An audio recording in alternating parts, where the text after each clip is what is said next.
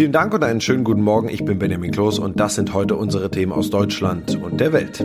Jamaika wird es wohl nicht als nächste Regierungskoalition, aber wie schaut es mit der Ampel aus? Merkel beim Papst und schon wieder geht ein Nobelpreis nach Deutschland.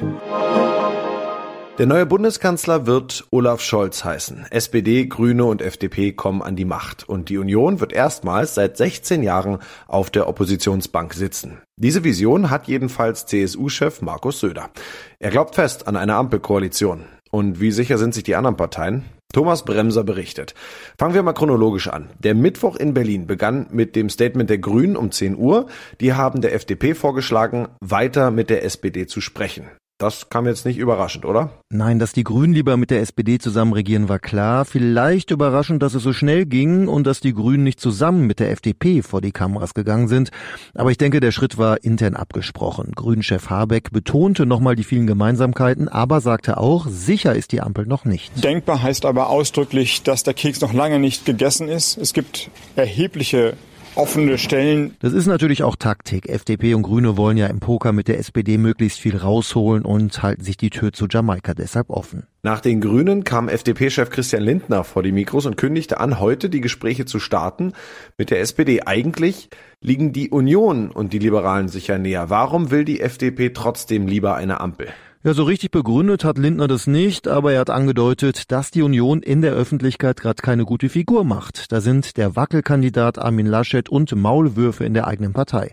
Und ich denke, auch die Umfragen dürften eine Rolle gespielt haben. Da sind ja die meisten für eine Ampel. Lindner sagt, klar, es gibt Unterschiede zu SPD und Grünen, aber aus der äh, gemeinsamen äh, Überzeugung, dass dieses Land erneuert werden muss, äh, hat sich trotz aller Unterschiede natürlich ein gemeinsames Interesse äh, ergeben. Aber auch Lindner betont, natürlich, Jamaika ist weiter denkbar. Ja, dann käme die Union ja wieder ins Spiel. Aber CDU und CSU gucken sich jetzt erstmal die Sondierungen von der Seitenlinie aus an. Glaubt die Union denn noch an eine Regierungsbildung mit sich? Ich denke, die haben sich damit abgefunden. Personelle Konsequenzen gibt's aber noch nicht. Armin Laschet sagt weiter. Wir stehen bereit, als Gesprächspartner. In München hört sich das etwas anders an. Da hat Markus Söder die Tür zu Jamaika fast schon zugemacht. Wir wollten Jamaika. Ich wollte Jamaika. Aber die Entscheidung ist jetzt anders gefallen. Die Union will nicht als bloßes Druckmittel herhalten für den Machtpoker, sagt Söder. Damit erhöht er gleichzeitig den Druck auf die SPD, denn die wird den Grünen und der FDP sicher einiges anbieten müssen. Bundeskanzlerin Angela Merkel wird heute von Papst Franziskus zu einer Privataudienz empfangen. In Rom trifft Merkel außerdem den italienischen Ministerpräsidenten Mario Draghi. Claudia Wächter berichtet aus Rom. Merkel hat den Papst ja schon öfter mal getroffen. Was ist über das Verhältnis der beiden bekannt? Also die beiden schätzen sich und vor allem äh, die Chemie stimmt zwischen den beiden. Wenn die sich treffen, ist das immer eine ganz lockere Atmosphäre. Merkel ist ja auch schon fast Dauergast hier im Vatikan. Es gibt auch eine gemeinsame Basis bei den Themen Klimaschutz, Migration, Dialog zwischen den Religionen. Also sie hat sicher einen besseren Draht äh, zu ihrem Gastgeber heute als äh, damals zum deutschen Papst Benedikt. Und äh, mit Franziskus will sie auch schon seit langem eine Pizza essen. Aber daraus wird wohl auch heute wieder nichts. Mhm, für Merkel ist es ja auch so eine Art Abschiedstour als Kanzlerin. Gibt es etwas, das die Italiener an ihr vermissen werden? Ja, ihre bunten Bläser hauen hier natürlich niemanden vom Hocker, aber wenn ich mit den Leuten rede, höre ich wirklich ganz oft, wir werden sie vermissen, vor allem als Stabilitätsfaktor in Europa. Merkel, das ist Bodenständigkeit, Verlässlichkeit, sie ist kein bisschen eitel, das Gegenteil von typischen Politikern hier. Ich sag nur Berlusconi und ähm, in Turin, da wollen manche ihr jetzt sogar einen Job anbieten nach dem Motto, wäre doch perfekt. Dein Ehemann arbeitet bei uns an der Uni und du wirst Bürgermeisterin. Nach dem Nobelpreis für Physik geht jetzt auch der Nobelpreis für Chemie in diesem Jahr nach Deutschland. Und zwar an Benjamin List und den in Schottland geborenen US-Forscher David W.C. Macmillan für Methoden zur Beschleunigung chemischer Reaktionen. Das teilte die Königlich Schwedische Akademie der Wissenschaften in Stockholm mit. Sigrid Harms berichtet aus Skandinavien. Nach Klaus Hasselmann für Physik nun schon wieder ein deutscher Nobelpreisträger. Benjamin List, was wissen wir über ihn? Ja, Benjamin List kommt aus Frankfurt am Main und ist heute Direktor des Max-Planck-Instituts für Kohlenforschung in Mülheim an der Ruhr. Er ist 54 Jahre alt und offenbar ein Musikliebhaber, denn als ihn die schwedische Akademie heute Morgen anrief, da erwischte sie ihn in einem Café in Amsterdam, wo er am Abend zuvor mit seiner Frau die fünfte Symphonie von Gustav Mahler besucht hatte. Sie wollten gerade bestellen, als er dann auf dem Display seines Handys eine Nummer aus Schweden sah, erzählte er. Der Anruf habe ihn total überrascht. Mhm. Und wofür haben List und Macmillan den Nobelpreis für Chemie bekommen? Macmillan und List haben vor rund 20 Jahren unabhängig voneinander an der Verbindung von Molekülen geforscht. Also alles besteht ja aus Molekülen. Du, ich, der Stuhl, auf dem wir sitzen. Und wenn sich diese Moleküle mit anderen verbinden sollen, dann brauchen sie dazu einen Katalysator. Also ein Element, das eine chemische Reaktion auslöst, aber selbst dann nicht Teil des Endprodukts wird.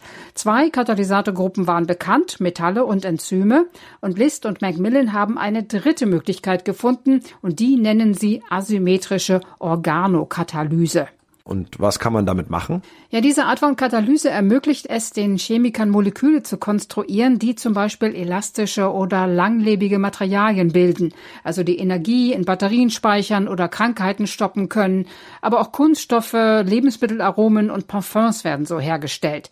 Die Anwendungsgebiete sind unbegrenzt, aber vor allem der Bereich der Medizin ist ja ungemein wichtig. Und deshalb haben die beiden der Menschheit einen großen Dienst erwiesen, wofür sie nun jeder mit fast einer halben Million Euro belohnt werden.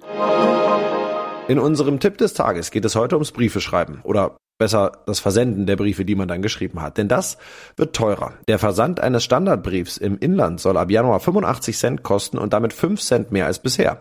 Das teilte die Deutsche Post mit. Ronny Thorau berichtet. Nicht nur der Standardbrief wird 5 Cent teurer, auch andere Produkte, etwa der Maxi-Brief. Die letzte, deutlich stärkere Portopreiserhöhung gab es vor zwei Jahren. 10 Cent mehr damals allein beim Standardbrief. Dieses Mal hat die Bundesnetzagentur der Post weniger erlaubt. Und das neue Porto soll drei Jahre gelten, nicht nur zwei. Briefe schreiben immer weniger Menschen, E-Mails, Chats und soziale Medien sind beliebter, aber das Briefgeschäft lohnt sich für die Post immer noch, auch wegen der regelmäßigen Preiserhöhungen. Die aktuelle Portoerhöhung reiht sich ein in viele Preissteigerungen gerade, vor allem bei den Energiepreisen, aber zum Beispiel auch bei Bahntickets. Die Inflation in Deutschland ist zuletzt erstmals im neuen Jahrhundert über vier Prozent geklettert. Ja, und das noch, während es in München wieder ausgefallen ist, trösten sich die in Bayern sonst zahlreich vertretenen Russen in ihrer Heimat mit einem eigenen Oktoberfest, ob in Sibirien oder der Hauptstadt Moskau. Allerdings hat München auch ein Problem mit Kopien seines Oktoberfests und verweist auf einen EU-Beschluss, wonach die Marke geschützt ist. Ulf Mauder berichtet aus Moskau. Oktoberfest auf Russisch. Wie geht das und wie beliebt ist es bei euch?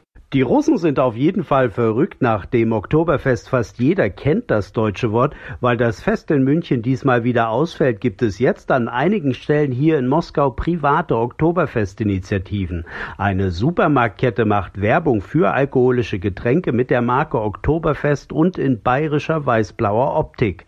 Und ein deutscher Koch eröffnet sein neues Bierrestaurant hier in Moskau mit einem Oktoberfest nach bayerischem Vorbild. Mit Münchner Bier, Schweinshack Sachse und einer Partyband für die Hüttengaudi. Wie steht die Stadt München zu den Kopien in Russland? Oktoberfest-Nachahmer gibt es ja rund um den Globus, zum Beispiel auch in Brasilien oder in den USA und in Russland auch nicht nur in Moskau, sondern zum Beispiel auch in Novosibirsk. Die Stadt München verweist zwar immer wieder darauf, dass die Marke Oktoberfest nach EU-Recht geschützt ist, damit sollen aber vor allem die riesengroßen Kopien wie zuletzt in Dubai geplant verhindert werden, weil das echte Konkurrenz wäre. Gegen die kleineren Initiativen, die eher Werbung machen für das Münchner Original haben die Wiesenverantwortlichen eigentlich nichts, also auch nichts gegen die Feste hier in Russland. Das war es von mir. Ich bin Benjamin Kloß und wünsche Ihnen noch einen schönen Tag. Bis morgen.